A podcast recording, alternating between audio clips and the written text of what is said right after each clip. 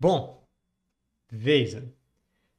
Você vai ter o número de dados que você vai rolar determinados pelo seu atributo e pela sua perícia. Existem quatro atributos no jogo: físico, precisão, lógica e empatia. Então dá para perceber que físico vai se tratar, digamos que da sua, do seu preparo físico, da sua força, da sua rapidez, uh, da sua resiliência, das coisas que exijam uh, a sua capacidade física em geral.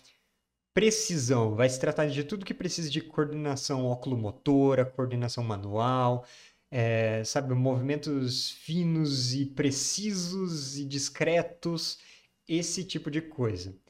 Se mover com leveza, é, fazer coisas com cuidado, se trata de precisão.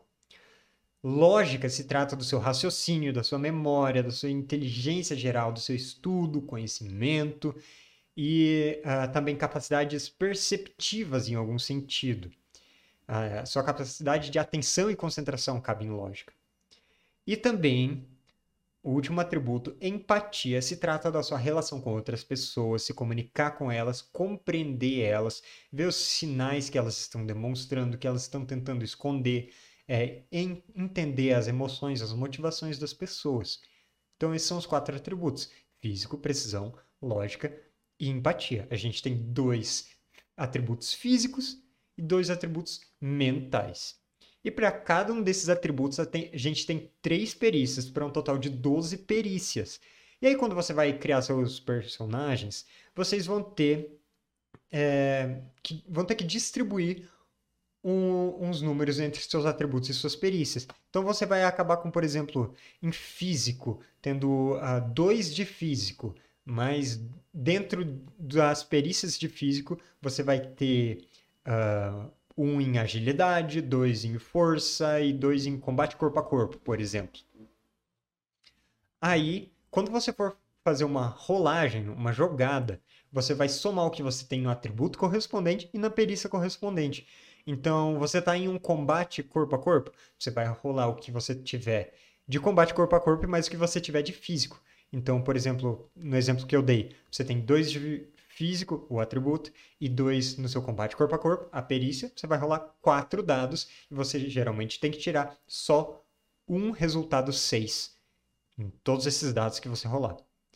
Pode parecer fácil, você só tem que tirar um resultado 6, mas o destino não joga contra você. Nunca.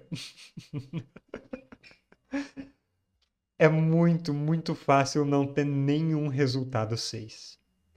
Às vezes você tem tipo 4 em um atributo e 4 na perícia, sabe? Fez aquele personagem focadão. Às vezes você tem 9 dados para rolar e você não tira nenhum 6.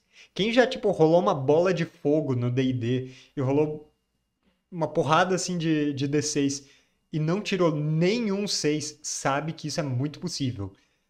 E é relativamente comum. Então pode acontecer de você rolar muitos D6 e não tirar um sucesso. Mas é claro que quanto mais D6, maior é a sua chance de ter um sucesso. Nem achei que fosse fácil se precisa só de um resultado específico para cair. Pois é. Pois é. Mas, ainda assim, é uma maneira relativamente fácil de entender como suas chances vão aumentando quanto mais dados você tem para rolar, né? Tem falha crítica? Até onde eu me lembro, não tem falha crítica. Você só tem sucessos adicionais. Mas o jogo já é bastante punitivo. Então, os personagens não são tão resistentes, nem física nem mentalmente. Daqui a pouco eu vou falar dessa parte do dano. Mas, vamos lá. Você tem um monte de dados para rolar e você não tirou nenhum resultado. Você realmente precisava de um sucesso. O que vai acontecer nesse caso é que você pode, se quiser, forçar a rolagem. Você pode forçar a jogada. Isso significa que você vai pegar todos os dados que não caíram 6 e rolar de novo.